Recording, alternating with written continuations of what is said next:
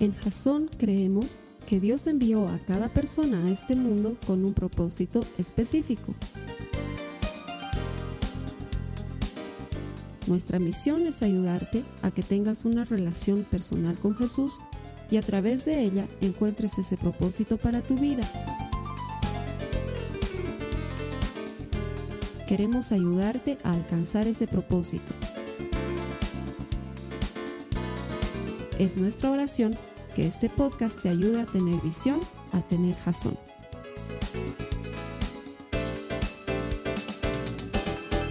Muchísimas gracias por conectarte a Jason a través del Internet.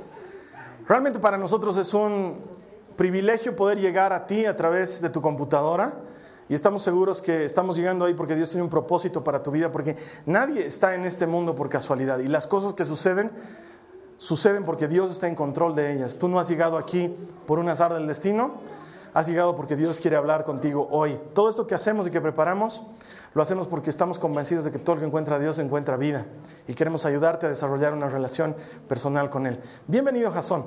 Estamos en medio de una serie que se llama Jasón TV. Si me has estado siguiendo las semanas anteriores, esta serie de prédicas se basa en series de televisión y el objetivo es que a partir de las series de televisión que nos pueden servir como una metáfora ilustrativa, como una ilustración, eh, encontramos principios bíblicos y a partir de los principios bíblicos encontramos maneras de vivir de acuerdo a la palabra de Dios. Es lo que estamos haciendo. La semana pasada hablábamos de esa serie que se llama The Walking Dead y comparábamos a los muertos vivientes con lo que dice la Biblia. Y contrario a lo que todos esperaban, lo que terminamos por concluir es que todos aquellos que hemos conocido a Jesús y le hemos recibido como Señor en nuestro corazón, estamos muertos al pecado, pero vivos para Dios. Entonces nosotros somos los verdaderos zombies que andamos por ahí, por todas partes, muertos al pecado, pero vivos para Dios. Y lo que te había prometido para esta semana está basado en otra serie de televisión, probablemente una de las series de televisión más exitosas de todos los tiempos. Son muy pocas las personas en este mundo que no hayan visto Friends. Esta semana se trata de eso, Friends, una de las series más exitosas de la televisión de todos los tiempos. Así que bienvenido, espero que disfrutes lo que vamos a hacer hoy. Si has visto Friends, Debes conocer la historia. Para los que no han visto, tengo ahí un link en las notas de la prédica para que vayan y vean algo de Friends, una serie muy chistosa. Ha estado 10 años en la televisión, 10 años en la época de los 90 y sigue el resto del tiempo. Si tú vas hoy a tu casa y quieres ver Friends, seguramente puedes verla en cualquier momento porque está dando en los canales de televisión una serie súper exitosa. Porque fue una serie que supo combinar dos elementos que hacen que esto funcione muy bien. El primero que era una comedia. ¿Sí? No era un drama, no era algo en lo que ibas a llorar, era algo en lo que te ibas a divertir. Y si bien nos mostraban dramas de las vidas de estas personas que participan en la serie, era siempre chistoso. Pero eh, la serie se centraba en lo que dice el título, Friends, eran seis amigos. A ver si me pueden ayudar, eran Ross, Rachel, Chandler, Joey, Phoebe y Mónica, ¿sí? y la serie comienza con todos ellos en más o menos, comencé con Ross, comencé con Ross, eh, la serie empieza con ellos, todos entrando en los 30, ¿sí? Cumpliendo 30 años, algunos un poquito más, otros un poquito menos, pero más o menos contemporáneos, y nos muestra eh, cómo es eh, empezar a ser adulto en una ciudad tan complicada como Nueva York. Sí, donde, donde es tan difícil. La, la serie tuvo éxito por eso, porque es muy difícil tener amigos en Nueva York, que es una, una, ciudad tan llena de personas, una ciudad tan, tan, que se mueve tan rápido, en la que pasan tantas cosas, en la que hay tan poco espacio porque es tan gigantesca que la gente empieza a vivir una despersonalización y es muy difícil hacerte de amigos. Y esto era lo increíble de esta serie porque estos amigos, estos seis amigos terminan por convertirse en una especie de familia. De hecho, si me preguntas qué cosa he amado de esa serie, porque realmente era fantástica para mí, era el hecho de esa sensación que te daba de tener amigos incondicionales. Qué lindo debe ser tener amigos incondicionales. Esos que están ahí para ti en las buenas y en las malas, que no siempre están contigo porque no pasas todo el rato con ellos, pero que cuando los necesitas están ahí y que son realmente familiares. Me encantaba cómo ellos entraban a la casa de los otros con su propia llave, porque todos tenían llave de la casa de los demás, porque así de amigos eran y, nadie se molestaba de que entre a su casa y los vea a sus amigos allá adentro, porque así de amigos eran. Así de incondicionales eran estos seis. Y otra cosa muy linda de la serie es que no era que entre dos eran bien amigos, pero con los demás como que no se llevaban mucho, pero pasaban tiempo juntos, como suele pasar, ¿no? Tú tienes un amigo, dos amigos y andas entre más, pero esos son tus amigos y si ellos no van, tú no vas, digamos, ¿no? En cambio, entre ellos no era así, era lo mismo que esté Chandler con Phoebe o Chandler con Ross o Chandler con Joey. O Chandler con Mónica, claro que después bandidos terminan casándose, pero era lo mismo, ¿sí? O sea, podían estar juntos o separados los seis al mismo tiempo, solo cuatro, solo dos, y siempre la dinámica era la misma. Eran amigos incondicionales, estaban ahí los unos para los otros.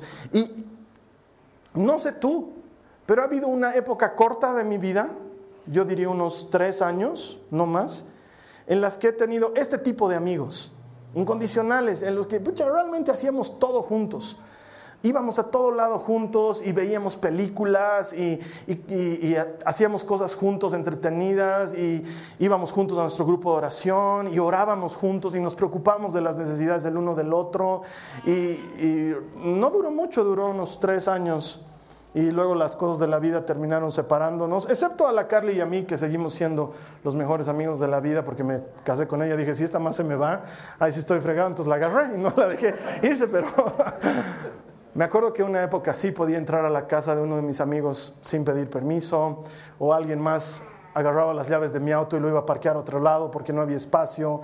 Eh, teníamos ese nivel de confianza. De hecho, una de esas amigas, probablemente me, está probablemente me está viendo ahorita por internet porque siempre nos sigue, es un poco la causante de que exista Jason, porque ella se fue a vivir al Perú y cuando yo no sabía qué iba a hacer ni cuál era el propósito de Dios para mi vida, ella me invitó al Perú, la historia que ya conocen, donde fui a entrevistarme con Marcos Witt, según, según yo, para conseguir cobertura de Lakewood y terminé entendiendo que Dios tenía otra cosa para nosotros, pero si no era por culpa de la Sandri, no existiría Jason, porque ella me prácticamente me obligó a ir a Perú cuando no tenía ni pasaje, ni plata, ni nada. Y es porque somos así de cercanos. De hecho, cuando esta mi amiga llega del Perú a visitarnos, llega a mi casa y se aloja en mi casa. Y es como nuestra hermana, no necesita pedir permiso para nada porque somos así de cercanos. Qué bonito es tener ese tipo de amigos. Qué bonito es encontrar ese tipo de amistad. Y déjame decirte, no ocurre con frecuencia. Es la verdad, es bien difícil encontrar amigos. De hecho, la Biblia habla sobre la amistad muchas veces, pero modelos de amistad no es fácil de encontrar. Uno que encontré y que me encantó se trata de David y de su amigo Jonathan, o Jonathan, como quieren decir los que hablan en Reina Valera. Este Jonathan era el hijo del peor enemigo de David. El peor enemigo de David se llamaba Saúl. Si te acuerdas de Breaking Bad, hace dos semanas atrás hablamos un poco de bipolar ciclotímico de Saúl, que un día estaba de mal humor y al otro día estaba clavándole una estaca a David porque no lo toleraba. Bueno, pues toda la vida Saúl se dedicó a perseguirlo y a atacarlo y a tratarlo de matar y era su enemigo declarado por una sola razón, porque Saúl sabía que David se iba a transformar en el próximo rey de Israel y esto le causaba temor, inseguridad y envidia. Lo que no pasaba con Jonatán, el hijo de Saúl, que aunque él sabía que su padre iba a dejar de ser rey, él no tenía miedo de quedarse en la calle ni nada, y al contrario dice la Biblia que llegó a amar a David más de lo que se puede amar. Su amor era entrañable. Y entre David y Jonatán se amaban como pocos amigos se aman. Y en una de estas tantas locuras de Saúl en la que está tratando de eliminar a David, David habla con Jonathan y le dice, hazme un favor, averigua si tu papá está queriendo matarme hoy día, porque ayer estaba queriendo matarme y no sé si hoy día está queriendo matarme. Entonces, no voy eh, David comía en la mesa del rey, ¿sí? Estaba autorizado a sentarse con el rey y a comer con él. Ese, era un honor muy grande. Entonces, no podía desairarlo así nomás. Pero él dice, no, como ya me quiere matar, no puedo ir a comer con él porque probablemente me mate mientras como. Entonces, eh, le dice a Jonathan, hoy no voy a ir a almorzar a tu casa y dile, le pregunta a tu papi así como que, ¿qué onda conmigo? Y si tu papi está así con ganas de matarme, sales al campo, lanzas una flecha a la derecha. No sé por qué tenían esas claves medio extrañas, pero yo me imagino que son como esos amigos que tienen saludos secretos, algo así debe ser, porque si lanzas a la derecha y le gritas a tu ayudante, corre, niño, corre, eso quiere decir que tu papá me quiere matar. Pero si lanzas a la izquierda y no le dices nada a tu ayudante, eso quiere decir que no me quiere matar. No sé, sus cosas, entonces, porque eran muy amigos. Y ahí es donde aterrizamos. Acompáñame en tu Biblia, está en 1 Samuel 20 los versos 16 y 17, y luego en ese mismo capítulo vamos a saltar a los versos 41 y 42, y dice, entonces Jonathan hizo un pacto solemne con David diciendo, que el Señor destruya a todos tus enemigos. ¿Te das cuenta lo que le está diciendo? Porque Saúl era su enemigo. Y así lo amaba Jonathan. Le dice que el Señor destruya a todos tus enemigos. Y Jonathan hizo que David reafirmara su voto de amistad porque amaba a David tanto como a sí mismo. Qué gran nivel de amistad. Amaba a David como se amaba a sí mismo. Saltamos al verso 41. Dice, en cuanto se fue el niño, este es el ayudante de Jonathan, David salió de su escondite cerca del montón de piedras y se inclinó ante Jonathan tres veces, rostro en tierra. Mientras se abrazaba y se despedían, los dos lloraban, especialmente David. Finalmente Jonathan le dijo a David, ve en paz porque nos hemos jurado lealtad el uno al otro en el nombre del Señor. Él es testigo del vínculo que hay entre nosotros y nuestros hijos para siempre. Después, después David se fue y Jonathan regresó a la ciudad. Y me parece fantástico. Qué bendecidos los que encuentran amigos de este tipo. Qué felices los que encuentran amigos de este tipo. La clase de amistad que agarras a tu amigo y le dices, oye, que nuestros hijos crezcan juntos. Y que cuando nosotros seamos mayores ellos sean igual de amigos como, como somos tú y yo. Y que el Señor te bendiga. Y que el Señor haga caer su gracia sobre ti y su favor. Y le desees del bien. Porque de los otros amigos de esos he tenido hartos de los que quieren tu mal por alguna razón, ¿no? Comenzando desde el colegio, ¿cuánto te ha sacado 10? ¿Y tú? 7. ¿Y de cómo te ha sacado 10? Seguro has hecho chanchulla. No, yo sabía, claro, sabías. Sabías. Y tú dices, pucha, eres mi amigo, deberías alegrarte que me hayas sacado. No, me alegro, me alegro, que te dure, que te dure tu 10. De esos amigos, eh, He tenido y he dejado de tener, gracias a Dios. Porque la verdad es que uno puede elegir los amigos. De hecho, una idea con la que quisiera que nos vayamos de aquí hoy es que un amigo es un hermano que uno elige. La familia no la eliges, te toca. Y a veces te toca bien y a veces te toca medio fallada. Pero los amigos, si tienes malos amigos, es tu culpa. Porque uno elige los amigos. Porque muchas veces uno dice, Señor, ¿por qué me mandas amigos así? Como si el Señor tuviera la culpa de los lugares que frecuentas o de las actividades que tienes. Los amigos son hermanos que uno elige. Y es una bendición. La Biblia dice que el que ha encontrado un amigo ha encontrado un tesoro. Dios tiene en alta estima la amistad. Lo valora por encima de muchas otras cosas que nosotros valoramos. De hecho, muchos de los proverbios se tratan solamente de consejos de cómo debes ser tú como amigo y cómo debes buscar a otros para que sean tus amigos. Porque es de gran bendición encontrar amigos. Y de hecho no debe haber nada más triste que una persona que no tiene amigos, que está sola. Y quiero decirte que si ese es tu caso, si no tienes amigos, probablemente es porque no estás saliendo a ser amigo tú, a buscar amigos tú. Porque sí, muchas veces es difícil encontrar buenos amigos. Pero es mucho más difícil encontrar buenos amigos si nosotros no hacemos nada por tener amigos. Porque las amistades surgen de hacer cosas juntos. Las amistades surgen de tener algo en común, de tener actividades juntos, de tener que relacionarnos en otras cosas, de vernos con frecuencia. La amistad es algo que se construye.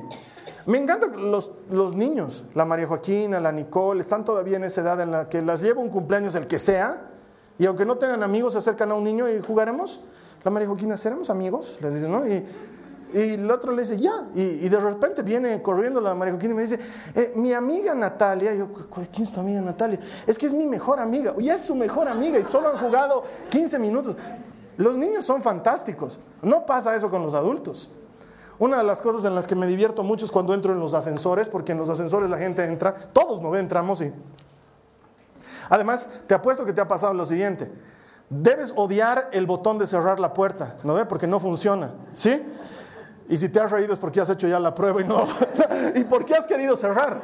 Por algo has querido cerrar. La mayor parte de las personas cierran para que nadie entre, para tranquilo subir tres o cuatro pisos sin mirar a nadie. Pero ¿qué pasa cuando te toca un ascensor minibús lleno de gente ahí? Todos están mirando a otro lado, al espejo, los zapatos, el número, nadie quiere mirarse a la cara, entonces es un momento que yo disfruto mucho, porque por alguna razón, ascensor al que entró, ascensor del que terminamos saliendo riendo todos, porque yo no puedo aguantar eso de estar entonces, siempre digo alguna payasada y todo el mundo se ríe porque es un lugar tenso, entonces todo el mundo se ríe y le aumento algún otro chiste y siempre salimos así. Y qué lindo sería seguir siendo así como adulto, ir a algún lugar y decir, hola, me llamo Carlos y empezar a charlar. No, la mayor parte de nosotros estamos esperando que alguien nos presente y cuando nos presentan, eh, lo primero es, qué frío, ¿no? Sí. No hay eso de seremos amigos y, empezar la vida normal. Entonces, como no vamos a poder, eso, a poder hacer eso porque ya somos, estamos medio viejitos para entrar en ese tren y es bien difícil cambiar eso y además te mirarían medio raro, no sería normal que, hola, seremos amigos. Nadie, nadie diría algo está mal aquí. Entonces, vamos a aprender desde la Biblia qué podemos sí hacer para elegir bien a nuestros amigos. Si tú no tienes amigos, si ese es tu caso, si no tienes amigos, estás andando solo en la vida, esta es la charla que necesitamos escuchar porque nunca es tarde para tener amigos. Y si tienes amigos, esta es tu charla porque es un buen momento para saber si son buenos o son malos y para saber si los retienes o los haces a un lado de tu vida porque es peligroso. Sea cual fuera el caso, estoy seguro que hoy vamos a aprender lo que significa la amistad desde la perspectiva de Dios. Lo primero que quiero que aprendamos es a rodearnos de gente sabia. De hecho, lo has debido escuchar cientos de veces. Mis papás me lo decían cuando era chico, te lo han debido decir a ti y tú se los debes decir a tus hijos. Dime con quién andas. Dime con quién andas. Toda la vida has escuchado ese dicho. Yo me acuerdo que mis papás siempre me decían eso, mi mamá siempre me decía eso, porque mis papás estaban interesados en que yo ande con gente que me haga bien y no que me haga mal. De hecho, está aquí mi, amado, mi, el Ernesto es uno de esos brothers a los que lo amo con mi vida. Él tenía un proverbio chino, nunca me olvido tu proverbio chino, que decía, si algún amigo clavalte puñal en la espalda, duda de ese amigo. Gran sabiduría oriental, y mis papás me cuidaban porque Muchos de los que yo consideraba amigos otrora, no solo me han clavado un puñal en la espalda, si te mostrara mi espalda parece coladera. O sea, con amigos como eso he entendido esos, esos letreros que aparecen en los minibuses, ¿no? Que dice, eh, con amigos como tú no necesito enemigos. O, o esos que dicen, Dios cuídame de mis amigos porque de mis enemigos me cuido yo. Has debido ver eso en los minibuses, ¿no? O tu envidia es mi bendición. Has debido ver eso. Aparecen en los minibuses. Bueno, yo he tenido amigos desastrosos, amigos asquerosos, que hoy ya no son mis amigos y que en su momento me han hecho mucho daño y que me arrepiento de haber invertido vida y amistad en esa gente porque me ha hecho mucho daño. Porque no he hecho caso a lo que dice la Biblia. No he hecho caso a lo que decían mis papás. Tú puedes elegir tus amigos. La Biblia dice en Proverbios, en el capítulo 3, en el verso 20, dice, camina con sabios y te harás sabio. Júntate con necios y te meterás en dificultades. Y tampoco es mucha ciencia, si te das cuenta, no es una cosa extraña, oculta. interpretaremos, hermanos, a la luz de la palabra. Está bien fácil. Anda con gente bien y vas a ser gente bien. Anda con burros y vas a ser burro. Anda con gente que anda en malas cosas y vas a terminar haciendo malas cosas. Pues no te quejes después de que, ¿qué, ha pasado? ¿Por qué se me ha perdido mi billetera? Si estábamos bailando nomás. O sea, ¿con qué amigos estabas bailando nomás? Porque las billeteras no se pierden entre amigos que no son ladrones. ¿Me entiendes de lo que estoy hablando? Cada uno de nosotros debería poder elegir el tipo de gente con la que nos relacionamos basados en este principio. Júntate con gente sabia, ¿Qué quieres para tu vida? Ah, Carlos Alberto, yo ya estoy muy mayor como para pensar en eso. Mentira. Porque la amistad es una cosa que se cultiva a lo largo del tiempo y que termina con la tumba. Andar solo es una decisión personal. Uno elige alejarse de la gente y andar solitario. Es que ya me han hecho mucho daño, Carlos Alberto. A mí también. Pero no significa que eh, la amistad esté mal, significa que los amigos estaban equivocados. Pero puedes encontrar otros amigos, puedes encontrar nuevos amigos, puedes encontrar mejores amigos que lo que tenías antes. Mejor aún, Dios quiere regalarte algo mejor. Porque a Él le importa que tengamos amigos. Porque cuando lo creó Adán en el principio, dijo, no es bueno que el hombre esté solo. Y aunque eso siempre lo enfocamos al tema matrimonial y a las relaciones de pareja, si te das cuenta, Dios dijo, no es, hombre que, no es bueno que el hombre esté solo. No dijo, no es bueno que el hombre tenga el corazón partido. Dios, ¿no? no es bueno que el hombre esté solo, porque además cuando el hombre está solo hace macanas. Entonces, el hombre tiene que relacionarse. Y tú y yo podemos elegir si nos juntamos con sabios o con necios. Entonces, nos tomaremos ahorita unos segundos. A ver, pensá quiénes son tus amigos y pensá qué te hacen hacer esos amigos. Porque hay un camino, dice Proverbios, que al hombre le parece camino de bien, pero que termina en muerte. Y muchas veces los amigos nos hacen terminar en un camino de muerte. O son amigos que están contigo por sacarte plata, o son amigos que están contigo por algún interés, por tu influencia o por lo que haces, o son amigos que están contigo por apariencia, o son amigos que están contigo porque eres su anda, ve y trae. Porque también hay de esos, ¿no es cierto? Solo te buscan para hacerte mandados y para encargarte cosas y después no existes para ellos. Y tú sabes qué clase de amigos tienes y con qué clase de amigos te juntas. Mi Nicole, que ya está en primero de primaria, está en la edad en la que tenemos que ayudarle a elegir bien sus amistades. Alguien me podría decir, ay, Carlos Alberto, sí es chiquitita. Sí, pero la sabiduría se adquiere desde temprano. La Biblia nos dice que si educamos a los niños en el camino del Señor, cuando se hagan viejos no se apartarán de Él. Y tal vez a nosotros no nos enseñaron en su momento o no quisimos aprender, porque hay que reconocer, no hacemos caso del consejo de los que nos aman. ¿Cuántas veces mi mamá y mi papá me decían, el fulano no es buen amigo, no te quiere, te tiene envidia, te va a hacer daño? Y yo, no, mamá, eres una envidiosa voz que no tienes amigas, conseguite tus amigas. Pero hijito, mira, lo que mira cómo te hacen a un lado, delante tuyo te hacen a un lado, ¿por qué no te das? No, me aman, me aman mis amigos, a ti te hacen a un lado, a ti tú no tienes amigas, mamá, búscate amigas. Claro, unos años más tarde, ¡guata! ¡guata! Yo solito, ¿no? Porque debía haber hecho caso a mi mamá. Si me hubiera dado cuenta a tiempo, probablemente me hubiera ahorrado muchos dolores y muchas molestias, muchas incomodidades. Haz caso de la gente que te ama.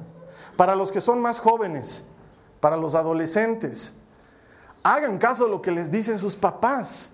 La mayor parte del tiempo están en lo correcto. Yo me animaría a decir que un 99% de las veces que un papá no le gusta X o Z amiguito, está en lo correcto. Es más, los papás están en lo correcto hasta con las noviecitas y los noviecitos. Este es un buen momento para que la mamá le dé un codazo a su hijo.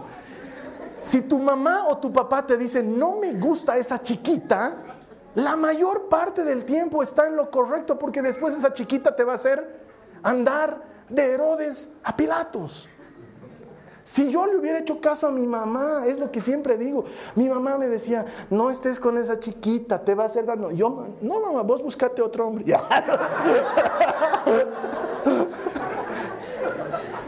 Tu marido es el que está mal, mamá, ¿no?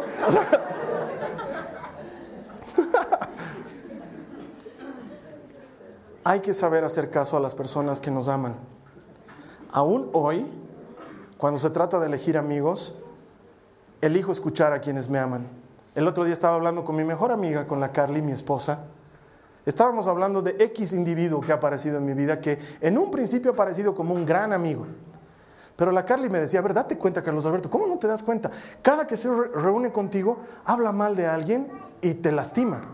O te trae un chisme de alguien más y pese a que tú le dices, no quiero enterarme, igualito te cuenta, igualito te lastima. ¿Por qué crees que quiere ser tu amigo? Y yo, no, tú no tienes amigos. No, he aprendido mi lección. Si te juntas con sabios, serás sabio. Si te juntas con necios, serás necio. Lo primero que necesitamos es saber elegir nuestras amistades. Lo segundo, que tus amigos sean como tú eres. Es decir, uno sueña con el amigo ideal, pero uno no es el amigo ideal. Uno sueña con el amigo que siempre esté ahí para nosotros, pero yo no siempre estoy ahí para los demás. Y la verdadera amistad no se traduce en lo que yo obtengo del amigo, sino lo que yo le doy como prueba de mi amistad. Mira lo que dice la Biblia en Mateo 7, en el capítulo 12. Dice, haz a los demás todo lo que quieras que te hagan a ti. Esa es la esencia de todo lo que se enseña en la ley y en los profetas. Otra vez te lo leo. Haz a los demás todo lo que quieras que te hagan a ti. Esa es la esencia de todo lo que enseña en la ley y los profetas. La amistad es algo que se construye. Y si tú quieres que la gente esté ahí para ti, tú tienes que aprender a estar ahí para la gente. Si tú quieres que la gente aprenda a ser reservada con las cosas que tú les cuentas, tú primero tienes que aprender a ser reservado con las cosas que te cuentan los demás. Si hay una persona que ha escuchado mi anterior consejo y escucha este nuevo consejo, te aseguro que va a estar escuchando cómo hablas y se va a estar fijando cómo te comportas para ver si vale la pena ser amigo tuyo. Porque nadie quiere ser amigo de un chismoso. Nadie quiere ser amigo de un hipócrita. Nadie quiere ser amigo de un vengativo. Nadie quiere ser amigo de un avaro. O tú quieres ser amigo de ese tipo de personas. Pero muchas veces nosotros somos eso. Y ahí está la respuesta de por qué no tenemos amigos. Porque probablemente generamos resistencia con las personas. Porque si hay algo que la tiene cansada a la humanidad entera, es la gente que dice, pero no hace. Y entonces si tú esperas que la gente esté ahí para ti, pero tú no estás ahí para ellos, ¿cómo esperas que se forme la amistad? y que germine y dé fruto. Eso no va a pasar en todos los días de tu vida. La única manera en que la amistad germina es cuando tú inviertes en la amistad. Porque de hecho, formar amistades es algo complejo porque somos adultos. Ya nuestras vidas han sido lastimadas, ya hemos entendido cómo cuidarnos, nos pasa a diario. Entras a trabajar en un nuevo lugar y miras con recelo a la gente, tienes tus reservas, no te das de lleno, no empiezas a ser amigo de todos. ¿Por qué? Porque probablemente ya te han lastimado, ya te han herido y no quieres volver a cometer el mismo error. Y encima no falta el, que viene a darte la inducción de la oficina y te dice, no te vas a meter con la Charo, es bien hipócrita. El Gary es de lo peor, habla mal de todos. Y empieza a darte así todo el prontuario de la gente que está ahí adentro. Entonces tú dices, Dios mío, ¿a qué lugar he venido a trabajar? Y empiezas a tener recelo y empiezas a cuidarte y empiezas a evitar amistades. Ahora, lo inverso es también lo que no tienes que hacer. Fiesta, vamos, chupa, vamos. El Carlos Alberto ha dicho que yo tengo que buscarme amigos, vamos. Pero sabiamente. Porque muchos tenemos ese terrible mal de querer agradar a las demás personas. Y como les queremos agradar, empezamos a hacer lo que los demás hacen, aunque nos parezca incorrecto. Y entonces te encuentras con un ambiente de chisme, y tú también te vuelves chismoso. Te encuentras con un ambiente en, el que todos le sacan el cuero a todos y tú te vuelves así porque es fácil además volverse así. O tú te encuentras en un ambiente de deslealtad y tú empiezas a volverte desleal. O entiendes lo que Jesús dice. Haz con los demás como te gustaría que hagan contigo. Y siempre ponte a pensar si lo que estás por hacer o lo que estás por decir sería algo que te gustaría que te hagan a ti o digan de ti. Porque la mejor manera que he encontrado de tener amigos es estar ahí para la gente. De más chango, yo pensé que estar ahí para la gente era mi trabajo porque era predicador y era cristiano y entonces, Carlos Alberto, quiero orar por un enfermo, iba. Carlos Alberto, quiero un velorio, iba. Pero luego, siendo pastor, he entendido que estar ahí para la gente no es mi trabajo. Estar ahí para la gente es ser gente. La gente espera que tú estés ahí para ellos porque la gente espera que tú seas gente. Y como quieres que sean contigo, es como tú tienes que ser con los demás. De hecho, Jesús la puso más complicada que eso. Mira lo que dice en Juan 15, 13. Dice, no hay amor más grande que el dar la vida por los amigos. La puso más complicada. Porque Jesús dice, yo soy tu amigo porque doy mi vida por ti. Punto. Ser amigo significa dar la vida por el amigo. Y la cierra. Y la complica. Porque muchos no estamos dispuestos a dar nuestra vida por nadie. Pero dar nuestra vida no significa literalmente ponerte en el cadalso y que te corten la cabeza. Dar tu vida significa estar ahí para la gente, estar ahí para los demás, estar a su disposición, saber ayudarles, no socaparles, porque un buen amigo ayuda, no socapa. Un buen amigo te hace entrar en lo correcto, es sabio y te ayuda a ser sabio. Un buen amigo está interesado en llevarte por el buen camino. ¿Quién es el amigo que te ha traído a Jasón? Deberías amarlo, porque ese sí es tu amigo. Porque no te ha llevado a perder tu vida en macanas, no te ha llevado a perder tu dinero, no te ha llevado a perder tu relación con tus, con tus seres queridos. Te ha traído a tener vida, te ha traído a tener esperanza. La persona que te acerca a Dios, ese es tu amigo y deberías amarlo.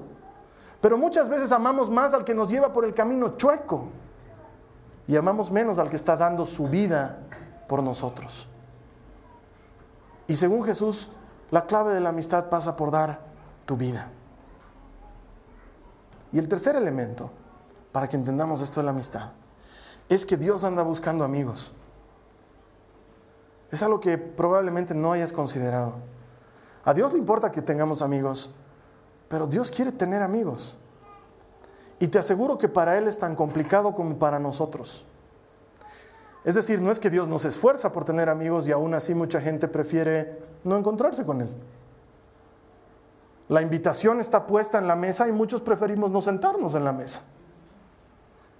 Cada semana Él está esperando tener un encuentro con nosotros, por lo menos una vez a la semana, y muchas veces nos hacemos de lado. Dios es un gran amiguero. De veras. A ver, si te das cuenta hay una gran diferencia entre Moisés y Jesús. Moisés era la clase de tipo que andaba solo. Si tú lees el Antiguo Testamento, lees el Éxodo, te vas a dar cuenta que Moisés se la pasaba solo con su alma y ya. Siempre era así. Moisés andaba solo. En cambio Jesús era un amiguero. Si no era que tenía a sus tres de más confianza, Pedro, Juan y Santiago, tenía a los doce que andaban como New Kids on the Block, todos juntos, a todas partes, ¿no? Y además, todo, grave invitarlo a Jesús a comer, lo tenías que invitar a él y a su tracalada de amigos, ¿no? Entonces, no era fácil. Y sin embargo, Jesús tenía amigos, Lázaro, María, Marta, la Biblia nos dice que con frecuencia iba a su casa y se pedían unas pizzas y veían Netflix. Era gran amigo de ellos, pasaba mucho tiempo con él. Jesús era amiguero. ¿Por qué? Porque Dios es así, Él es Dios.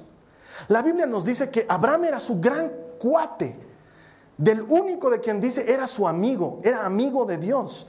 ¿Por qué? Porque charlaban, se sentaban y conversaban y compartían cosas. Y Abraham le decía, sueño con tener hijos. Y Dios le decía, yo sueño con tener un amigo. Haremos un trueque, yo te doy hijos, tú te vuelves mi amigo. Gran plan. Y empezaron a trabajar juntos. Y, Dios tuvo una comunión especial con Abraham. De Moisés dice algo similar. De Moisés la Biblia dice, Dios hablaba con Moisés cara a cara, como un hombre hace con un amigo. De Enoch, si has escuchado hablar alguna vez de Enoch, dice algo similar. De repente un día Enoch desapareció, porque Enoch es uno de los que no se murió. Enoch desapareció y la esposa dice, ¿dónde está Enoch? Y uno de sus amigos le dice, no, andaba con Dios y, se fue con él. Y eso me vuelve a traer a los minibuses, ¿no? Es, es como ese letrerito que dice, hoy salí con Dios, si no regreso, me fui con él. Algo así le ha pasado a Enoch, seguro él tenía el sticker en la espalda porque tanto andaba con Dios que Dios se lo llevó, no lo dejó que muriera y le dijo, somos tan brothers que te vienes conmigo y ya no apareces. Dios es un Dios que está buscando amigos. Él quiere ser tu amigo. Y de hecho Jesús nos muestra el nivel de amistad que quiere tener con nosotros. Vamos a leer el verso 14 y 15 del mismo capítulo 15 de Juan. Juan 15, 14 y 15 dice, ustedes son mis amigos si hacen lo que yo les mando. Ya no los llamo esclavos porque el amo no confía sus asuntos a los esclavos. Ustedes ahora son mis amigos porque les he contado todo lo que el Padre me dijo. Y eso sigue pasando hoy. Jesús quiere ser tu amigo. Está bien todo el asunto de padre e hijo, está bien todo el asunto de proveedor y provisión, está bien todas esas cosas, pero Dios quiere alguien que comparta con Él al nivel de amistad. Y quiero que me entiendas, Él sabe lo que es tener amigos buenos y tener amigos malos. Él sabe lo difícil que es sembrar amistades. Él sabe lo que es que tu amigo te traicione. Porque cuando Judas viene y lo traiciona, ¿cómo lo recibe Jesús? Le dice, amigo, con un beso me traicionas. Y, no le está diciendo como para, para zarandearle la amistad en la cara, ¿no? Es, yo con, con, mis amigos de mi oficina, entre todos los de mi oficina somos muy cuates y nos decimos bro, que es una palabra de brother, ¿no? El bro la hemos acortado, no sé, ellos hablaban así y yo también les digo bro. Entonces es lo mismo que yo esté un día charlando con alguien y vea que uno de estos mis cuates viene con la policía para arrestarme, entonces yo lo miraría y le diría, bro, ¿en serio vas a hacer arrestar? Digamos, eso es lo que le está diciendo Jesús a Judas. Amigo, bro, ¿en serio me estás traicionando? Y Jesús sabe lo doloroso que es eso. Porque muchos pueden decir, pues ya estaba escrito, él ya sabía que lo iba a. Y entonces si él ya sabía, ¿por qué de sonso y se hace amigo de Judas? Jesús tenía la esperanza de que Judas no lo traicione, porque él podía no hacerlo. La Biblia lo dice claro, el Hijo del Hombre va a lo que le está preparado, pero hay de aquel que lo traiciona, le sería mejor no haber nacido. Solito Judas decidió traicionarlo. Si no lo traicionaba Judas, otro lo hubiera traicionado. Es que hermano, se tenían que cumplir las escrituras, se cumplían otro. ¿Tú crees que Dios está preocupado? Ojalá Judas lo traicione, ojalá Judas lo traicione, que lo traicione. Que No, no pasa por ese nivel. Y entonces Jesús sabe lo que es que un amigo te traicione. Y sin embargo, Él sigue buscando amigos. Entonces me acuerdo que cuando yo he debido tener unos 16 años, yo conocí a Jesús cuando tenía 14 años. Y cuando conocí a Jesús me volví loco de Jesús, loco, mal un poco como ahora, pero en changuito, digamos, estaba loco, mal, todo quería, todo quería hacer. Entonces, mi desesperación era tal por hacer algo por Jesús, porque había cambiado mi vida de tal manera que yo empecé a pasar todos los cursos habidos y por haber para ser profesor de lo que pueda. De hecho, muchas personas se rayaban porque entraba a dar clases un changuito de 15 años y todos eran mayores. Una vez un tipo agarró y dijo, ese mocoso nos va a enseñar, así en esos términos. Y la profesora dijo, sí, nos va a enseñar. Y él dijo, a mí ningún mocoso me va a enseñar. Se paró y se salió del curso. Y el mocoso fue su profesor muchos años de su vida porque yo estaba desesperado por aprender y por enseñar de Jesús. Y en uno de los cursos me leyeron esta cita que te voy a leer a continuación. Job 33, 14. Yo tenía más o menos 16 años. Me leyeron esto que decía, ciertamente Dios habla una vez y otra vez pero nadie se da cuenta de ello. Y me acuerdo que la profesora que nos estaba enseñando dijo, no solamente que Dios habla y nadie se da cuenta, sino que Dios habla y nadie quiere hablar con Él. Y fue como si alguien a esa edad de 16 años me clavara un puñal. Entonces me acuerdo que ese día yo llegué a mi casa y cerré la puerta de mi cuarto y me puse de rodillas y empecé a llorar y le decía, Señor, no puede ser que no haya nadie que quiera hablar contigo, porque yo quiero hablar. Pero peor aún no puede ser que no haya nadie que no quiera escucharte. Yo, a mí me encantaría que me hables, me encantaría escucharte, me encantaría ser tu amigo. Y desde esa edad de 16 años se volvió algo así como mi tema secreto entre Dios y yo, Señor, quiero que algún día me digas que somos amigos. Quiero entender que algún día me digas que somos amigos. Y pasaron muchos años hasta que esto ocurrió. El año 2006, yo había empezado a escuchar unas prédicas en televisión de un pastor increíble que se llama Joel Austin. Y lo veía y escuchaba y me bajaba sus prédicas y las escuchaba en, mis auriculares y me encantaba. Y yo le decía, Dios mío, qué lindo debe ser ir a una iglesia, porque tiene una iglesia que es espectacular, una cancha de básquetbol la han transformado en una iglesia, es una cosa espectacular. Y yo le decía, Señor, yo quisiera ir. Y para el año 2006 me llega un mail de Lakewood en el que me decían, Carlos Alberto, si tú eres líder en algún ministerio, te invitamos a participar de nuestro Congreso de Líderes. Mi primer gran problema es que nadie me iba a dar permiso para que yo vaya representando a nadie, porque estaba en mi anterior congregación donde estaba vetado de hacer todo lo que sea. Entonces, no me daban permiso de ir ni a la esquina, ni al concierto de Marcos Witt podía ir, estaba prohibido de todo. Entonces, ese era mi gran problema. Entonces, me acuerdo que les mando un mailcito y les digo, necesito autorización de mi pastor. Y me responden, no, y me dicen, no, no necesitas nada, necesitas venir. Entonces, yo ya estaba casado, lo siguiente era ver si podía pagarme el viaje mi papá me dice, ¿sabes qué? Has estado trabajando bien en la oficina. Viaja, nosotros te vamos a ayudar y después lo vamos a ir amortizando con tu trabajo. Y, ok, entonces ya tenía, no necesitaba permiso, ya tenía plata. De repente un día me encuentro en Lakewood. Yo no podía creer porque para mí era como haber ido a Disney, era algo que soñaba toda mi vida. Entro, era una iglesia espectacular y sale un peticito así que me dice, Where are you from? Y yo le digo, I'm from Bolivia. Entonces me dice, Why are we talking in English then? Bienvenido, hermano. Y le digo, gracias. Y yo estaba, mi mamá, mi mamá me acompañó y mi mamá estaba ahí agarrada de mi cinturón. Y empezamos a entrar y me dice, hermano, como es tu primera vez, yo quiero que te sientes en primera fila. Yo no entendía bien lo que estaba pasando, pero era espectacular. Todos me trataban bien, todos me abrazaban, me querían, me hace sentar en primera fila. Sale Joe Lostin, se sienta delante de mí, me saluda. Yo estaba en jauja. No lo podía creer. Comienza la alabanza y ¡pum! Era como un concierto. Y de repente el que está cantando empieza a cantar una canción que nunca en mi vida había escuchado. No la conocía, era la primera vez que la escuchaba. Pero la canción decía lo que hemos cantado antes de la prédica. Dios dice que eres su amigo. Eso me decía la canción. I am a friend of God and he calls me friend. Y de repente todo en mi cabeza encajó y le dije, Dios, has tenido que traerme hasta Houston para decirme que eres mi brother. Te has rajado.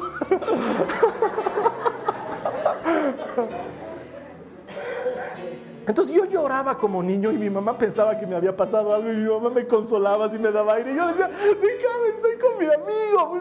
Siempre te metes con mis amigos.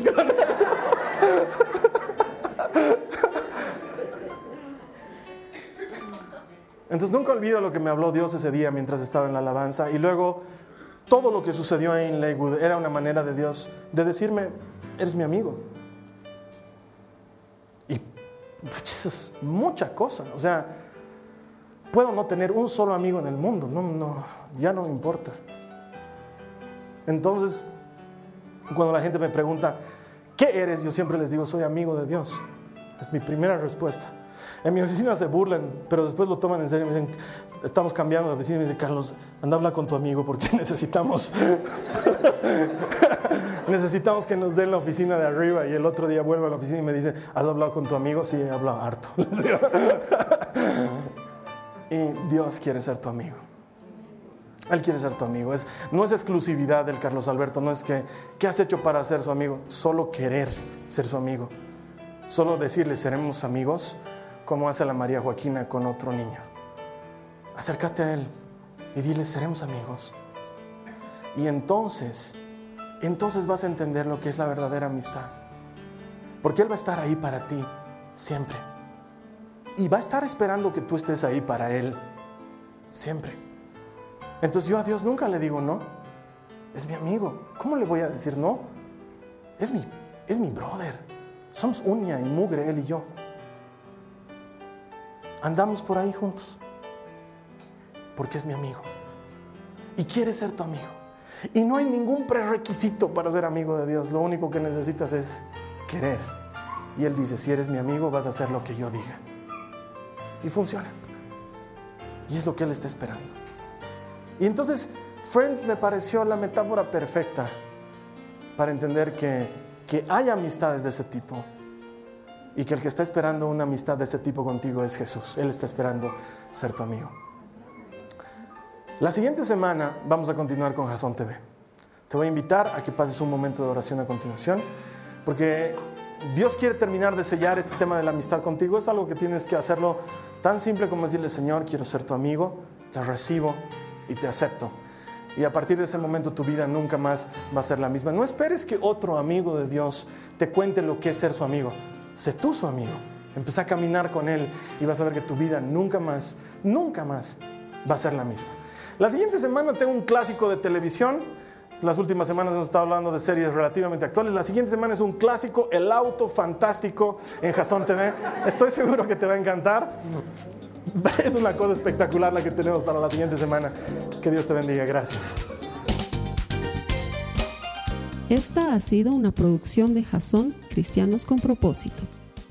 Para mayor información sobre nuestra iglesia o sobre el propósito de Dios para tu vida, visita nuestro sitio web www.jason.info. Allí encontrarás muchos recursos para animarte en tu relación con Dios, enseñanzas, nuestro blog, prédicas y mucho más.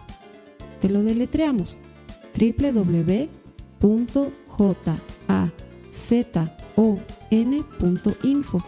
También puedes visitarnos en nuestro sitio en Facebook www.facebook.com barra Que Dios te bendiga abundantemente. Muchas gracias.